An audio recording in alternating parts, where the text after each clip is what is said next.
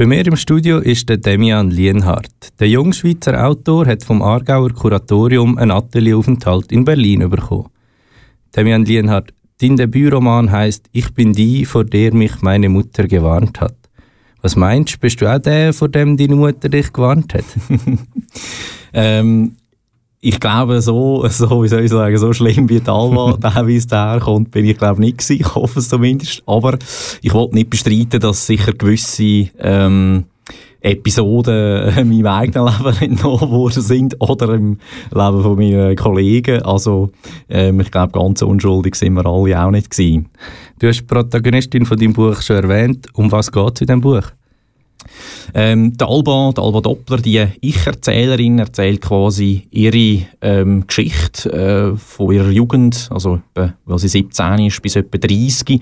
Und es geht eigentlich, spielt in den 1980er und 90er Jahren, und es geht eigentlich um eine Jugend, vielleicht auch um eine gescheiterte Jugend, ähm, wo sich in der Opernhauskrawall quasi zuerst mal findet, also um 1980 und dann eigentlich bis zum Platz Spitz und am Letten ähm, in Zürich äh, führt. In einer Buchkritik habe ich gelesen, es gäbe übertrieben viele Tote. Stimmst du dem zu?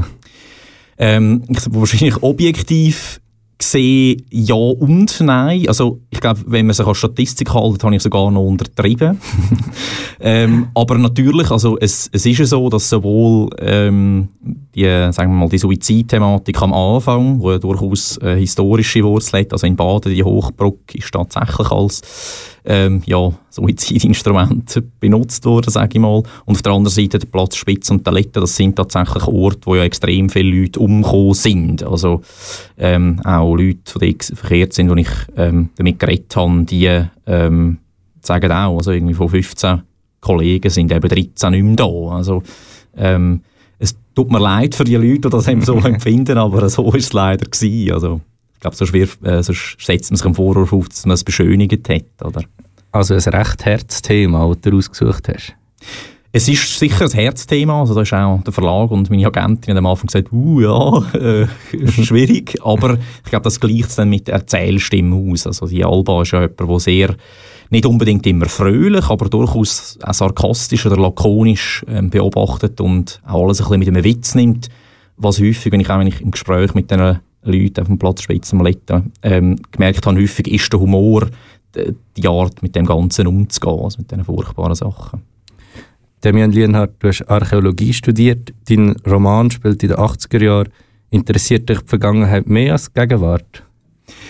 Ähm, ich glaube, als Archäologe, aber auch als ähm, Bürger von der Zivilgesellschaft, ähm, interessiert mich die Vergangenheit immer insofern, weil sie eben sehr viel auch über die Gegenwart aussagt. Also ich glaube, ähm, also mich bin auch gefragt worden, wieso 80er Jahre, wieso 90er Jahre, das hast du ja gar nicht oder kaum erlebt.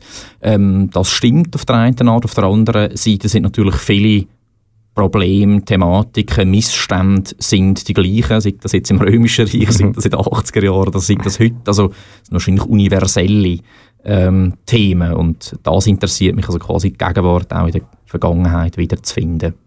Auch dein nächste Projekt wird in der Vergangenheit spielen. Direkt nach Bon Iver mit Hey Ma erfahren wir noch mehr, was uns dort wird erwarten. Bei mir im Studio ist der Autor Demian Lienhardt zu Gast. Er hat vom Aargauer Kuratorium einen Atelieraufenthalt in Berlin gewonnen. Berlin, das ist auch der Schauplatz von deinem nächsten Projekt, oder? Ganz genau. Also nicht nur Berlin, aber es mündet quasi alles in Berlin. Also einiges wird auch in Zürich und London spielen. Ähm, aber der Großteil vom Roman, der wird sich dann sicher ähm, in Zürich abspielen, äh, in Berlin abspielen, ganz genau. Was ermöglicht dir der Atelieraufenthalt?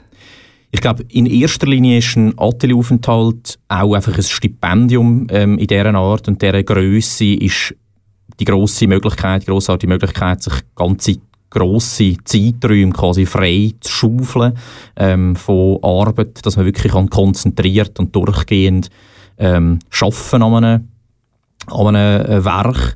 Ähm, in dem Fall ist es jetzt noch praktisch, weil das Atelier in Berlin ist, weil der Roman selber dann in Berlin überwiegend wird spielen, ähm, dass man auch wirklich die Recherche vor Ort ähm, kann betreiben ähm, Also sieht das einerseits im Archiv, aber andererseits auch wirklich in der Stadt, in der Straße und Gebäude.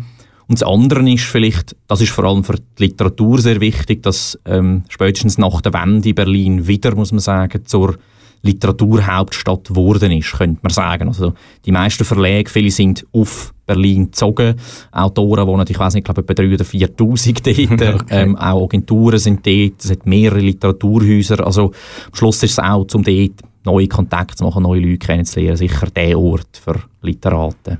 In dem Fall Berlin der optimale Ort für dich, Demian Lienert. Ist das Zufall oder hast du das können auswählen ähm, man kann beim Aargauer Kuratorium quasi auswählen zwischen Paris, äh, London und Berlin. Äh, man muss sich aber quasi vorher festlegen. Also man kann nicht sagen, ich nehme einfach irgendetwas und dann was kommt. Und ich, also man muss auch natürlich eine Begründung, eine Rechtfertigung schreiben und Gründe anführen. Und ich glaube, dort ähm, ist, sind die für Berlin sicher am evidentesten gewesen. Ich hätte, weil ein Teil vom Roman ja auch in London spielt, ja theoretisch können sagen, ich wollte auf London. Aber mhm. ähm, bei Berlin ist das sicher einfacher und legitimer gewesen. Du wirst dort an deinem nächsten Roman arbeiten. Was darfst du uns schon verraten von diesem Buch? Genau, also ich arbeite bereits an diesem Roman ein bisschen ähm, und werde dann richtig einsteigen in Berlin. Es spielt in den 30er und 40er Jahren. Ähm, wie gesagt, in Berlin selber. Und es hat mit, ich glaube, immer in meinen Romanen mit sehr kuriosen oder sehr absurden Gestalten zu tun, die aber tatsächlich historisch beleidigt sind. Und es wird einiges im Sektor Musik und im Sektor Radio auch, wenn wir schon da sind, spielen. Äh, und auf das freue ich mich ganz besonders, weil das eine neue Welt ist für mich. Ähm, du hast gesagt, historisch beleidigt zum Teil, oder grossen Teil. Warum machst du nicht einfach eine fiktionale Story? Wäre doch viel einfacher. Genau, also es sind natürlich die Hintergründe sind quasi recherchiert. Ich finde das immer spannend, wenn man quasi gewisse Fixpunkte hat und dort rundherum muss man eine Geschichte ähm, erfinden. Häufig ist es aber so, dass die ähm, jetzt in dem Fall auch die Biografien von diesen Menschen, die ich darüber schreiben dermaßen absurd sind, dass es teilweise tönt, als hätten sie es erfunden. Also häufig ist das Leben der beste ähm, Erfinder. Und ich glaube, es gibt verschiedene Typen. Also die einen äh, Autoren, die äh, schreiben lieber über Zeug, wo sie selber nur erlebt haben, also sehr autobiografisch, das mache ich eher weniger. Es gibt Leute, die äh, sind am liebsten völlig frei, also weder recherchieren noch über sich selber. Und ich glaube, ich bin jemand, der sehr gern schon auch Sachen erfindet, aber ähm, doch auch einen gewissen ähm, Hintergrund gibt, auch für den Leser, für die Leserin, die dann kann beispielsweise auch die Ohr gehen und eben schauen, was, was stimmt, was vielleicht habe ich auch dazu erfunden. Ich glaube, das finde ich das Reizvolle an der Literatur. Ich bin auf jeden Fall gespannt. Vielen Dank, Demian Liemhardt, dass du da vorbeigekommen bist. Ich wünsche dir alles Gute in Berlin. Danke vielmals.